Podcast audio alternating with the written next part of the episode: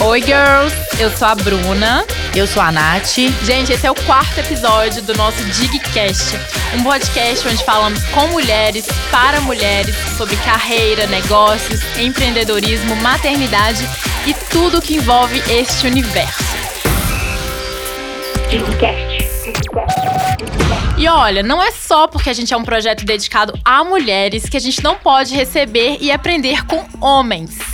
Esse é um ponto que quem gosta do Dig Club já deve saber. A gente sempre prevalece, prevalece o conteúdo. Então não importa se é homem ou mulher, quem traz o melhor pra gente sempre vai ser convidado aqui. E é claro que a gente puxa, né, a sardinha. A gente quer cada vez mais mulheres, a gente quer elevar cada vez mais mulheres, mas hoje o nosso convidado é um homem que já tem cadeira cativa aqui no nosso, no nosso clube é o Tomás Duarte. Tomás, eu vou deixar você se apresentar, então conta aí pra gente quem é você, o que, que você faz, fala um pouquinho sobre você. Obrigado pelo convite, pessoal. É um prazer imenso estar aqui mais uma vez, né, no Do It Girls, falando sobre, enfim, minha trajetória, falando sobre a experiência do cliente, que é a nossa especialidade. É, enfim, sempre é um prazer estar aqui compartilhando esse conteúdo. E eu sou o Tomás Duarte, sou cofundador e diretor executivo da Track. A Track é uma empresa de tecnologia que vai fazer 10 anos agora, no dia 28 de maio de 2022. Depois de 10 anos, é, enfim, uma longa trajetória para uma empresa de tecnologia, né? Super resiliente, já passamos por vários momentos, né? E a, a né, ou seja, é a minha quarta empresa de tecnologia e, enfim, eu tenho uma vivência na área de tecnologia muito devido à formação da minha mãe, inclusive. A minha mãe foi, é, ela seguiu a carreira acadêmica toda na área de engenharia da computação. Então, grande parte do que eu sou é muito em virtude da minha mãe, né? E é, fez é, doutorado, pós-doutorado, engenharia da computação e eu tô nesse mundo desde criança, né? Meu pai também trabalhou com tecnologia há muito tempo, mas a minha mãe é uma uma inspiração muito importante. Você roubou minha primeira pergunta. Tá? Gente, eu queria só fazer um adendo que o Tomás é meu colega de faculdade. Ele fez direito. Eu queria deixar aqui uma, uma mensagem de esperança para quem faz direito, entendeu? Existe sucesso pós-direito. O Tomás é uma prova disso. Pois é, é, direito foi um background importante, mas no modo geral, né, a gente vê hoje o quanto é desafiador trabalhar nessa, nessa carreira. Então, como eu já tinha trabalhado com tecnologia sempre antes da faculdade, inclusive, né, eu segui essa trajetória.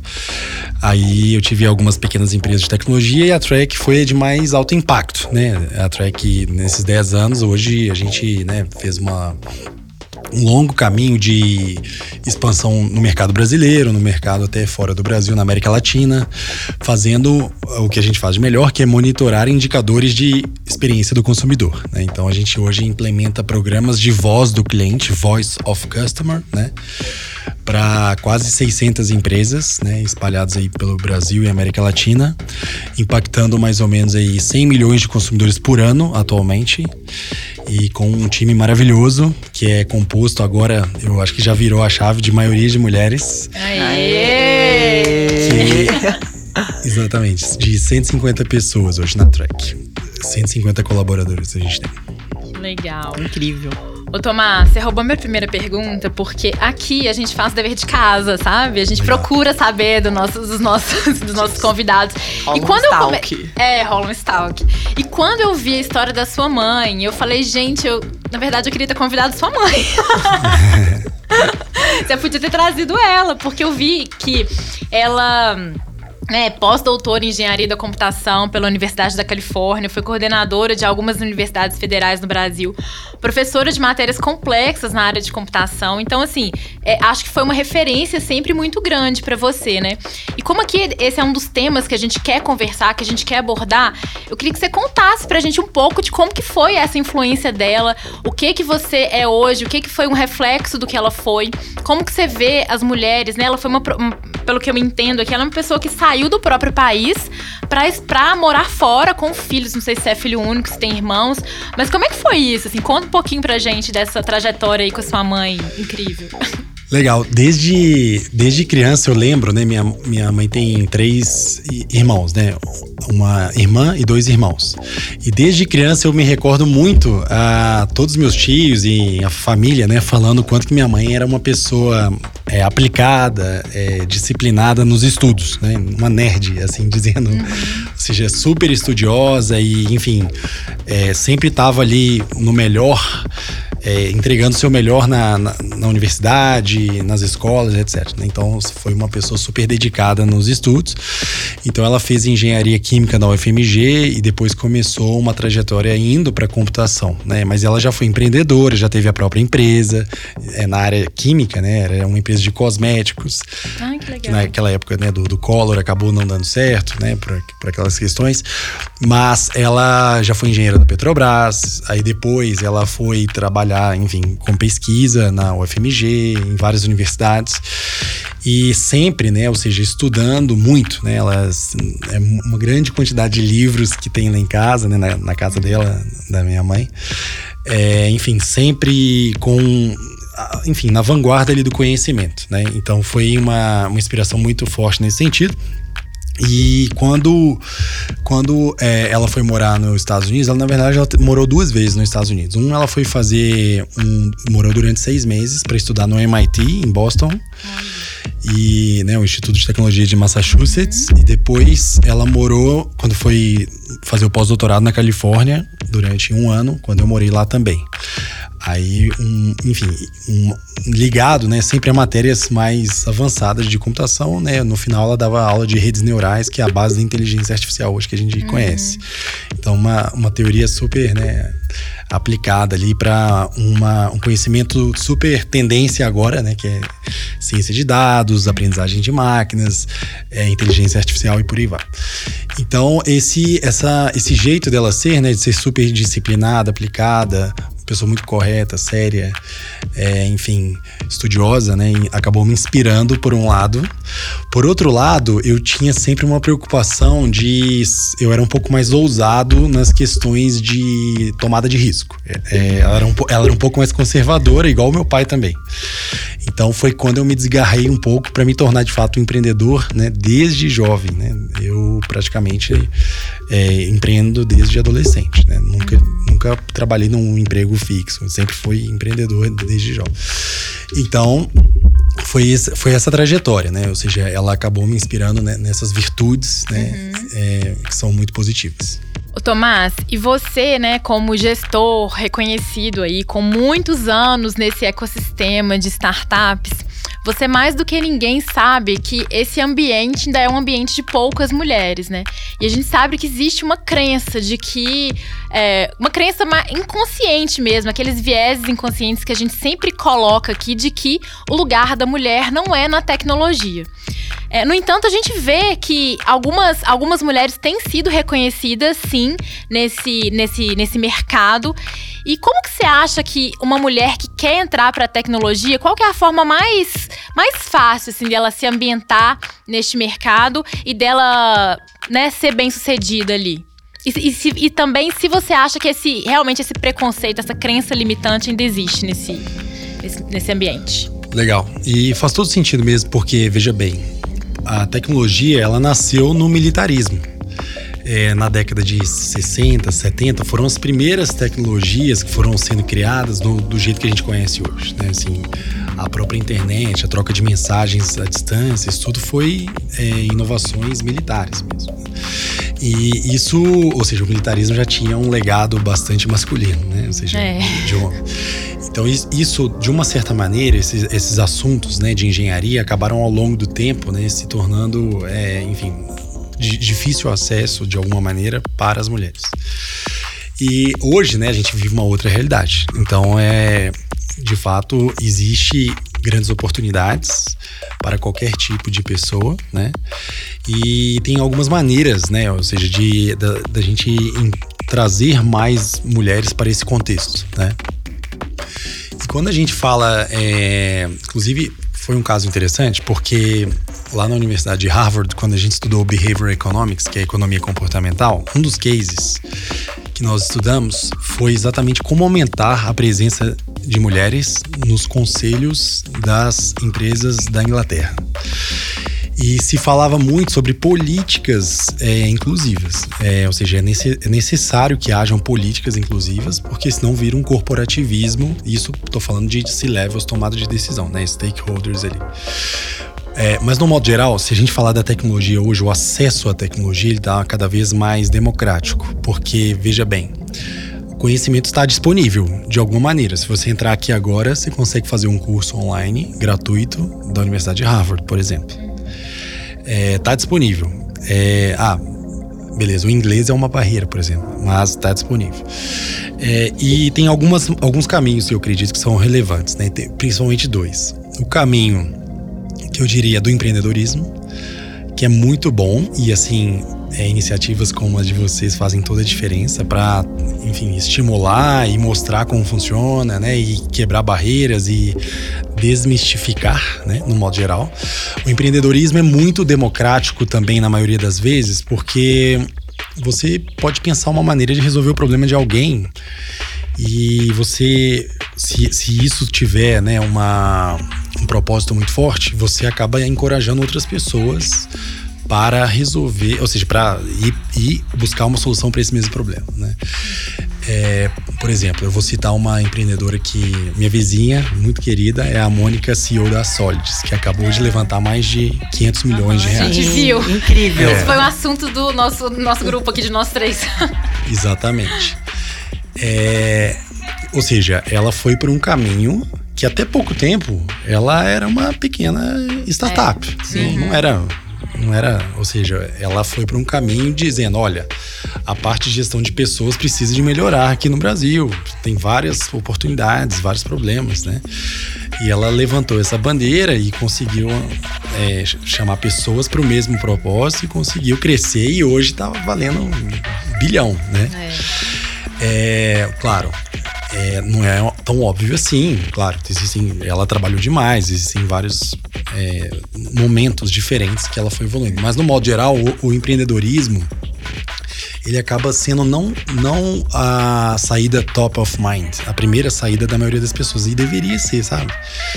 É, montar negócios é, para resolver gerar pro... empregos, né? gerar empregos, resolver problemas de empresas ou de pessoas. Isso é, enfim, tem uma infinidade tão grande, né, de, de coisas para serem feitas que acaba que a gente fica, enfim, vendo vários jovens, ou então, enfim, qualquer tipo de pessoa, é, não olhando por esse lado que é algo ruim. Então eu defendo muito o empreendedorismo, para começar, né? Para começar, eu defendo o empreendedorismo. É, em segundo lugar, você tem que ser uma pessoa aplicada, né? Igual o exemplo da minha mãe, né? Você tem que ser uma pessoa aplicada, estudiosa, você tem que ser bom no que você faz, né? Então, eu tenho lá exemplos na minha equipe de mulheres incríveis, assim, que são muito boas e, assim, fazem, têm múltiplas habilidades, como gestão de pessoas, é, visão estratégica, organização de projetos, sei lá, né? Estou pensando aqui na, é, na minha diretora de marketing, a Fernanda. Ela é uma líder super inspiradora, todo mundo, né? Enfim, ela tem um não é à toa que se tornou sócia lá da gente também, né? Então, ela, beleza, não foi pelo caminho do empreendedorismo, mas ela é muito boa no que ela faz. Então, assim, ela teve que estudar, ela teve que eh, ter interesse nesse conhecimento disponível e evoluir ali é, no aspecto, nesse caso, no aspecto tecnológico, né? Ou seja, entender como é, gerenciar marketing digital, por exemplo, né? para fazer com que a empresa ajuda a cumprir, cumprir com seus objetivos. Então, o empreendedorismo e essa, é, essa, esse estímulo, na verdade, esse desenvolvimento da própria carreira profissional, né, eu acho que é um bom caminho. Se a gente fosse falar de uma transição de carreira, por exemplo, eu sou uma pessoa que não tem nenhum vínculo com a tecnologia e gostaria de entrar nesse mundo, né? É, hoje, a maioria das empresas antenadas, pelo menos, né, as empresas inteligentes, elas eliminam essas barreiras de experiência. Porque, assim, grande parte do que a gente desenvolve hoje não é ensinado na faculdade, na universidade. Vamos fazer sucesso do cliente, por exemplo. Hoje a tem... própria Mônica, né, Tomás? Ela é formada em História. Exatamente, não tem nada a ver. E é CEO de uma empresa de tecnologia, de RH. Exatamente. Tem que construir a sua própria experiência. Beleza, você pode começar às vezes ali num cargo mais básico, mas você vai evoluindo e, e vai, ou seja, é, buscando soluções ali dentro da, da sua própria carreira. É, então, nesse caso, né, ou seja, eu estou falando exatamente de as, as, empresas de tecnologia elas não precisam de um legado histórico, é, ou então experiência, né, ou seja, muita experiência. E a própria área de programação, por exemplo, que é uma área mais de engenharia, desenvolvimento de produto, essas coisas, cada vez é, com pouco conhecimento você se engata ali naquele assunto. E existem hoje várias empresas, igual tinham empresas de é, escolas de idiomas, agora tem escolas de é, assuntos relacionados à tecnologia, né? Então, desenvolvimento de produto, você tem é, a parte de programação de fato, front-end, back-end. Uhum. Aí você tem a parte de infraestrutura, né? DevOps, que é a parte de servidores, por exemplo. Então, é, existem várias oportunidades, né? Por exemplo, a, a Tribe é uma empresa do, de amigos aqui de Belo Horizonte que faz um ótimo trabalho nesse sentido, de levar é, mulheres, homens, jovens às vezes o cara que era motorista do Uber ou então entregador do, do iFood, de repente ele vira um programador e hoje a gente sabe o quanto que existe de gap né, em relação a esse tipo de profissional. É legal que a pessoa só paga o curso depois que ela consegue um emprego, né? Exatamente. É, muitas vezes ele não tem, né? Ou seja, a, a barreira é. de entrada é uma formação é, que às vezes é avançada. Porque isso até minha mãe falava bastante. É, aprender tecnologia custa caro. São necessários laboratórios, bons professores, enfim, você tem que saber muitas vezes inglês, enfim, não é uma coisa tão simples. Então, é, esse pré-financiamento aí, né? Ou seja, é, na verdade, ofertar a oportunidade de aprendizado e depois você bancar é, com o seu próprio trabalho, né? É uma ótima saída. Ainda é muito incipiente, né? Essa questão da, da tecnologia, até na, nas escolas mesmo. Aqui no Brasil, acho que está começando a ter isso. Hoje eu estava conversando com meu filho, eu falei, filho, e aí, como é que foi a aula ontem? Aí ele falou, eu tive. Mamãe, foi tudo Mind Makers. Aí eu. Mind Makers? Aí ele, não é, aí eu li lá, né? Eu já tinha lido, já sabia um pouco do que se tratava, mas assim, eles aprendem tecnologia, programação na escola e paralelo a isso, eles têm aula de inglês para estar tá adaptados àquele ambiente ali também. E assim, ele acabou de fazer cinco anos. Nossa, é o futuro, né? O futuro tá é. tá aí. E assim, paralelamente ao que você falou, concordo com tudo, acho que é por aí mesmo, mas assim, ainda tem um, um ponto atrás que é a questão da gente é, ajudar as meninas a terem. É, a quererem avançar nesse universo da tecnologia, né? Então, desde pequenas, a gente tratá-las de igual para igual como os meninos, dar jogos, dar é, coisas de, brinca, de, de montar, trabalhar com elas ali para que elas desejem desde cedo também ter essa essa Acho que é uma. É uma. É cultura mesmo, né? De trabalhar com tecnologia. Então, é importante isso. Eu acho que desde a infância a gente já dá oportunidades iguais para as meninas e para os meninos. É, a minha filha, por exemplo, ela joga Roblox, que é o, um joguinho lá, né? Metaverso de jogos, né? Uhum. Igual tem Fortnite e outros joguinhos. E ela adora, né, joga. Os jogos digitais, no modo geral, são portas de entrada para a tecnologia. Eu, eu sou uma prova disso, eu jogava muito quando eu era mais novo, né? Jogos de computador e de, hum. videogame. Mas ela, enfim, ela já joga esse tipo de jogo e acabou influenciando o meu filho, que é o Guilherme. É, que máximo! É, para jogar. É, exatamente. Então, é, nesse contexto faz todo sentido. Tomás, entrando aqui no assunto de CX, que você domina, CX, NPS. É, ontem, inclusive, a gente teve uma, um evento presencial aqui em BH, que uma das palestrantes foi a Cláudia Vale, que também é um nome muito forte no mercado. E a gente estava conversando muito sobre como que vocês que estão aí nesse mercado há tantos anos enxergam o nível de maturidade das empresas quando o tema é SX e também, muito das mulheres que nos escutam são mulheres que têm empresas pequenas, que estão começando, às vezes é o eu empreendedor, e vê isso como uma realidade muito distante, se é não é para mim, se é são para empresas muito grandes. Como que você vê isso hoje? O nível de maturidade, como que você vê isso? O CX de fato Tomás, é para quem já tem uma estrutura ou uma empresa pequena, ela já pode, já deve começar com uma mentalidade CX? Como que você vê isso? Legal. E de fato, no Brasil, a maturidade das empresas é, brasileiras, ou seja, é muito baixa. As empresas de, que, quando fala do tema experiência cliente, é uma baixa maturidade. A gente faz uma, uma um tipo de consultoria relacionada a assessment, ou seja, de análise de requisitos. E considerando uma escala de 0 a 6, a gente avalia mais ou menos 67 pontos para entender o grau de maturidade das empresas em CX em quatro níveis diferentes, em quatro pilares, né? Que tem uma parte com a, a ver com monitoramento de métricas, outra parte relacionado a que a gente chama de planejamento estratégico, outra relacionamento e tratativa com o consumidor e, por fim, engajamento cultural.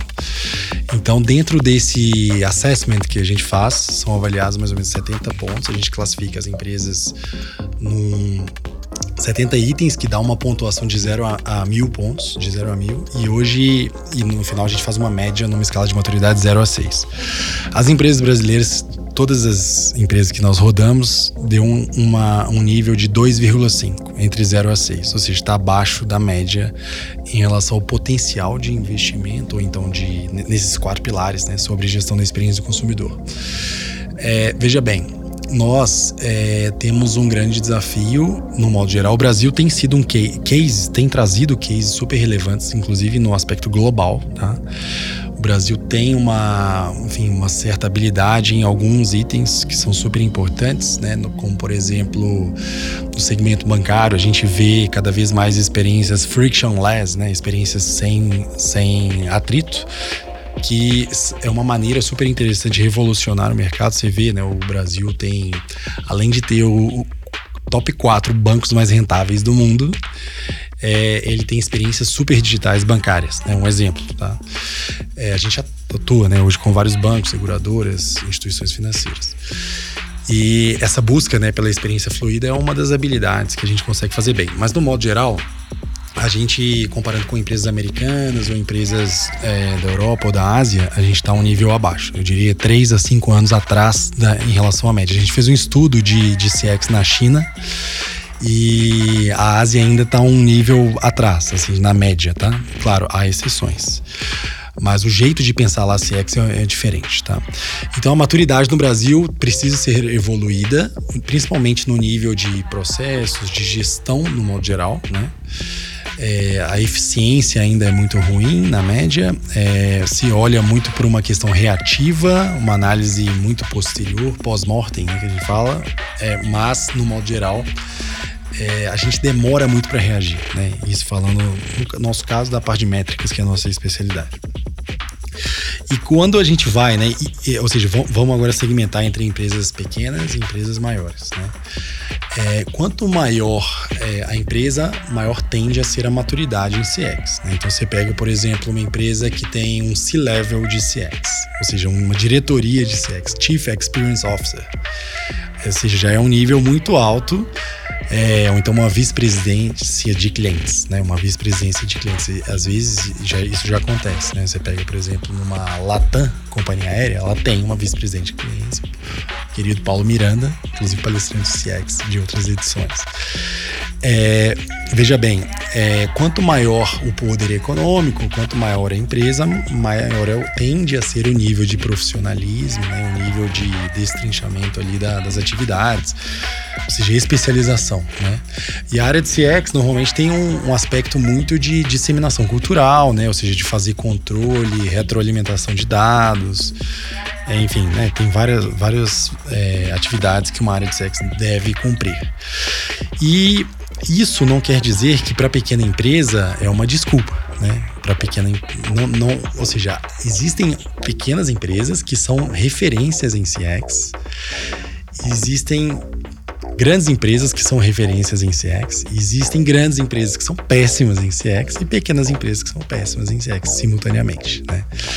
Então, é, muitas vezes num pequeno negócio, isso às vezes nasce do DNA ali do, do founder, né? Do fundador que vai É, ele já vivenciou, às vezes, muitas experiências, ele sabe, ele tem essa preocupação genuína com o cliente, porque ele já esteve do outro lado, ele tem uma bagagem ali que faz sentido ele guiar o negócio para, para a centralidade no cliente, customer centric, né? É, mas é uma exceção, eu acredito. Eu acho que a maioria das empresas aqui a gente acaba sofrendo demais com a falta de conhecimento acerca do tema, né? É, satisfação, lealdade, experiência do consumidor. Mas uma dica muito legal, inclusive, é, existem vários aprendizados sobre isso, da própria Disney Institute, que fala sobre né, como implementar uma, uma estratégia de CX. O próprio Manuel Carlos, que palestrou Ai, no. demais a palestra dele. No CX Summit também, né? Ele, palestrante amigo nosso, ele fala bastante sobre isso, que é a eficiência operacional. É, veja bem, todo dia, e essa é uma frase do Jeff Bezos da Amazon, né? Todo dia tem que ser o seu day one, né? Ou seja, todo dia você tem que abrir a empresa ali com a vontade como se estivesse na inauguração, né? E isso tem a ver com a eficiência operacional, que é o seu checklist de eficiência operacional.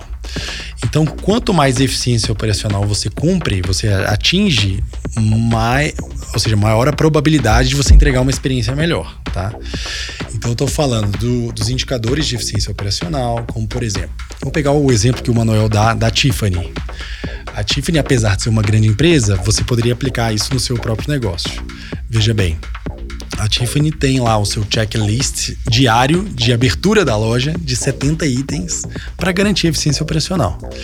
Então, é a iluminação, o horário da abertura, é, enfim, as coisas. O aroma. A, o aroma, a, a luz, as, a iluminação está funcionando bem, o banheiro está limpo, é, o uniforme das pessoas está ok.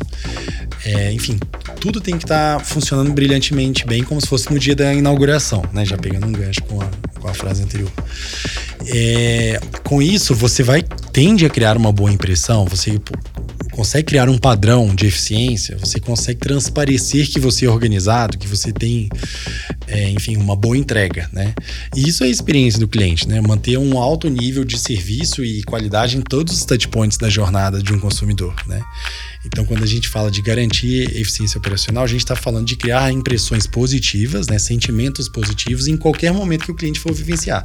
Desde a hora que ele liga e tem alguém atendendo com vontade, com um tom de voz legal, é. ao invés de ser apático, até a hora que ele vai no banheiro da, da empresa. Né? Então, se, se, o banheiro estiver todo avacalhado, etc., isso vai ser um problema. Né? É, então, é, para o pequeno empresário, né, eu diria que essa eficiência operacional é muito importante. Né? Aí vai, isso enseja em outro aprendizado, que é o da, da própria Disney, que também dá muita aula sobre experiência do cliente, B2C, B2B, enfim, é pequeno, grande, que é Avoid Daily Hassles, né? Que é, é elimine né, aborrecimentos diários, evite aborrecimentos diários. Por quê? O que é um aborrecimento diário? Exatamente um, um, banheiro sujo. Isso é um aborrecimento diário. Se todo dia, é, aí nesse caso, é, eliminar aborrecimentos diários de cliente, para clientes e para a equipe também, né? Porque a experiência do colaborador é evidente que influencia na experiência do cliente. Então, é, se você não buscar, né, como líder, eliminar os aborrecimentos diários, você terá problemas, né? Ou seja, isso vai ensejar num nível de serviço ruim. Imagina só seu principal vendedor, ele tem um computador que não funciona, que é lento, que trava. É um aborrecimento diário, compreende? Total. Ele vai perder performance, não vai? Aí o cliente vai reclamar que não recebe a proposta no prazo correto, que ele, ele demora demais para responder. Exemplos, né? Ou seja, isso é uma correlação né, de um pequeno empresário poderia atuar. É, eliminar aborrecimentos diários, ter um checklist de eficiência operacional, né? E garantir que todo dia seja o dia um, né? É uma boa estratégia. E ouvindo você falar, Tomás, é uma coisa que a gente sempre fala aqui, que a gente trabalha muito com pequenas e médias empresas, e aí é aproveite a oportunidade de ser pequeno, porque é muito mais fácil você implementar isso tudo que você falou numa empresa pequena ou média do que numa empresa gigante. Ontem, ouvindo a Cláudia é, Vale falar. A Carol fala, né? A grandeza de ser pequeno. A grandeza, aproveite a grandeza é, de ser pequeno. É, a grandeza. Aproveite a grandeza de ser pequeno, porque você já você tá ali pequeno. Se nascer com esse DNA de cultura do cliente, centrado no cliente, a possibilidade de você engatar aquilo ali é muito mais fácil do que numa empresa gigantesca, que pode ter até um CEO de. Um CEO não, pode ter até uma, uma pessoa importante lá, um VP de experiência do cliente, mas São muitos clientes. Quando você tem menos, é, é o que a gente sempre fala para as meninas lá do clube. Isso é muito bom. E tem um, um, grande líder no Brasil que, apesar de ter criado uma grande empresa, ele tinha essa preocupação, né, de estar na linha de frente também, né? Que foi o comandante Rolim, criador da TAM, depois virou Latam. Latam depois deu uma. Enfim, ela teve alguns ela, ela tá tentando recuperar essa cultura customer centric, né? Perdeu um pouco, né, com a saída dele. Exatamente. Mas ele é uma frase que eu sempre falo, né? É, saia de trás do computador, né? Ou seja, é, não, não, tenha, não, não, se esquive atrás do computador, porque é muito cômodo você traba trabalhar uhum. atrás do computador. E quando você vai vivenciar a experiência real, né? Ou seja, visitar a loja todos os dias, voar lá, no caso do Rolim, voar com os passageiros e servir balinha lá na porta, né? Enfim, periodicamente isso muda o jogo, né? Na pandemia agora a gente sofreu bastante com né, o lockdown, essa, essa falta de contato presencial. A gente na Track a gente tinha uma cultura muito forte de ir visitar cliente, de fazer eventos, de, enfim, fazer imersões com o cliente. Aí eu fui visitar vários clientes agora, né? No, recentemente, agora no início desse ano. Nossa, como é que muda o jogo, né? Muda, completamente. É... Completamente. Então, é, sair de trás do computador é muito importante, né? E no caso de um, um fundador de uma pequena empresa, ele tem essa oportunidade, né? Sim. né? Porque não é tão grande, né? Etc, né? Aqui, vamos falar agora do seu lado empreendedor. A gente está sabendo que você está escrevendo um livro. Mais, mais lá. Mais empreendedor. Mais lá empreendedor. Tem jeito de ser mais. De zero a 100 milhões sem investidor. E aí a gente sabe, né, que não tem fórmula mágica, mas a gente quer saber qual que é a sua fórmula mágica. E aí, qual que é a sua fórmula mágica? E a outra pergunta é se você acha que, enfim, a Trek está chegando no momento que está ensaiando aí uma entrada de investidor e até a sua saída, você acha que esse momento está chegando? Perguntas polêmicas, hein? É, a gente deixou pra Adri que tá grávida fazer as perguntas mais difíceis. Mas veja bem, né? É, eu até mencionei mais cedo que a Trek está fazendo 10 anos de vida, né? Então a gente, de uma certa maneira, né, a gente ajudou a criar bastante o ecossistema de, de CX no Brasil, né, através de várias iniciativas. É, enfim, muito conteúdo, muita informação, né? Nossa, já rodei aí quase todas as empresas do Brasil falando sobre esse tema. E, enfim, tem uma longa é, história para contar, né?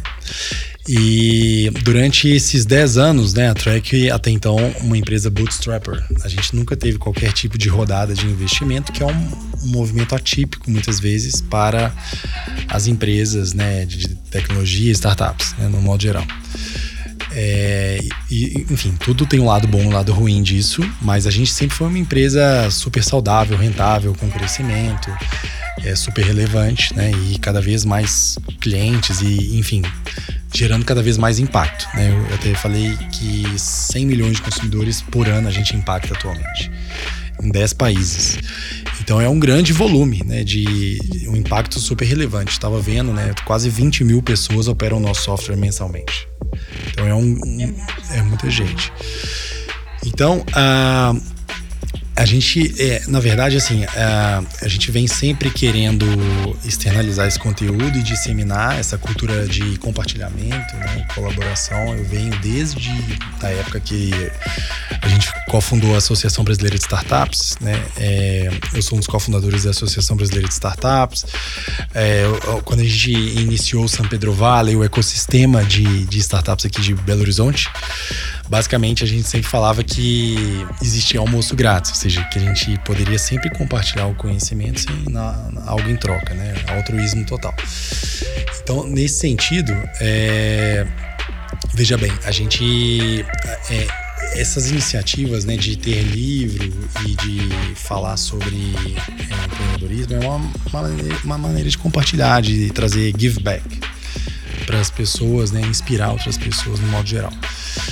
É, então esse livro, né, eu já eu tô escrevendo aí, deve ter um, um terço mais ou menos da, da, da, trajetória, eu não tô com pressa, mas tem uma pessoa até me ajudando, é, é para contar essas histórias, né, de como construir um caminho bootstrapper, ou seja, de ir não existe uma fórmula mágica, mas é, é uma opção que você tem de buscar ser investido e funding by clients, né? Ou seja, de ter negócios de fato que sejam sustentáveis e que sejam financiados, né? o crescimento seja financiado pelos seus próprios clientes.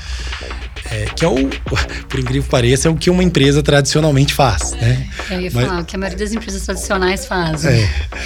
Mas o crescimento inorgânico, muitas vezes nas startups, é- é- acaba sendo uma realidade para alguns mercados, né? É, que seguem aquela estratégia winner takes all, né? Então o vencedor no final vai ganhar tudo, tal. enfim, né? é uma forma inorgânica de crescimento. Então esse livro é exatamente para falar sobre isso dos 10 anos. Mas essa trajetória tá chegando ao fim do Bootstrapper, né? Porque a gente vai, enfim, em algumas semanas aí, anunciar uma, uma rodada de investimento, Series A, né? Para fazer uma expansão muito mais relevante, né? Então vão entrar uma, vai entrar uma grana e tal pra gente fazer a expansão de um outro patamar, né? Entrar Então, dinheiro pra queimar a caixa. Exatamente. Vai entrar dinheiro, cash burn total agora, né? Não, mentira, os meus investidores não podem saber disso. né? olha, olha, cuidado que eles vão ouvir. Tá? Corta, corta Aqui, essa A gente vai fazer um cash burn não não é um o que eles chamam de spray and pray. Ou seja, faça, dê um spray e reze para que dê certo, não é isso. A gente sabe muito bem onde que a gente tem que investir para ter o retorno necessário, né? A gente já mapeou todos os sweet spots, né, de, de crescimento e acho que vai dar vai ser muito bom, né? A gente quer se tornar a grande referência em CXM aqui na, na América Latina, né? É, e chegar a um valor de mercado de um bilhão, que é o nosso sonho. né? Vamos ver. Não vai ser, não vai ser fácil. Acho que mas Depois desse podcast você vai chegar. Que demais, gente, escutar essa história. Tomás, a gente já tá aqui, né, indo pro, pro final. Fala um pouquinho aqui também sobre o CX Summit, que é um evento que você já faz há tantos anos, né? Eu já tive a honra de participar de um, amei. Tô super confirmada. Eu, Adriana e Bruno estamos confirmadas no CX Summit desse ano. Então fala um pouquinho pra gente é, do evento, né? Já deixa aí o contato, tudo pro pessoal achar, te achar, achar o evento, encontrar a gente lá também. Legal. É, fiquei feliz que a gente acabou de fechar uma parceria também, né? Com o Do It Girls. Super. É, Aqui a gente não perde tempo, não, a gente faz negócio. Exatamente. Ao vivo aqui. Ao vivo, é. É, veja bem, a gente tem várias iniciativas para ajudar o engajamento cultural de customer centric dentro das empresas, né? Então, é, isso eu faço desde sempre em todos os negócios, né? Não, é, não foi só na Track, nos negócios anteriores, eu sempre busquei organizar eventos, iniciativas educacionais e por aí vai. Então, a gente, por exemplo, a gente tem a Universidade Track. No ano passado, a gente teve 10 mil alunos entre cursos online, cursos gravados, né? Cursos de CX, cursos de, de NPS, essas coisas todas. E a gente tem o, o CX Summit, né? Que tá indo para a sexta edição, né? Um evento que acontece em São Paulo, você já teve presente, né? É muito legal. Aquele palco é bem, bem interessante, né? Aquele palco enorme, né? É, ele é 360, né? Esse... É 360? Ele é dos dois lados, né? É. E vai ser no mesmo local. É Memorial da América Latina, dia 16 e 17 de novembro de 2022. A gente está trazendo grandes referências em CX, né, no modo geral, inclusive os autores, né, do, do novo livro do, do, do Frederick Reichelt, que é o autor do NPS, né, a gente fechou uma parceria, estamos fechando aí uma parceria muito legal com a Bain Company, que é uma das né, detentoras da marca NPS e outras e, e outras iniciativas de CX muito relevantes no, no mundo inteiro. É, fechamos também agora com o Luiz Justo, que é o CEO do Rock in Rio. É um cara que tem muita história para contar, vai ser muito legal. É, entre outros grandes, igual a Cláudia Vale também, né? O professor Fábio Mariano foi eleito a melhor palestra da última edição. Eu amei. Ele coloca o dedo na ferida, ele traz questões muito relevantes que muitas vezes não são levadas no mundo empresarial. As pessoas têm medo de trazer alguns assuntos e ele fala de uma forma didática, direta. Eu virei muito fã dele. Muito. Exatamente. Então, esses assuntos, assim, a Trek tem uma vantagem nesses eventos é que a gente não coloca patrocinador para ser palestrante.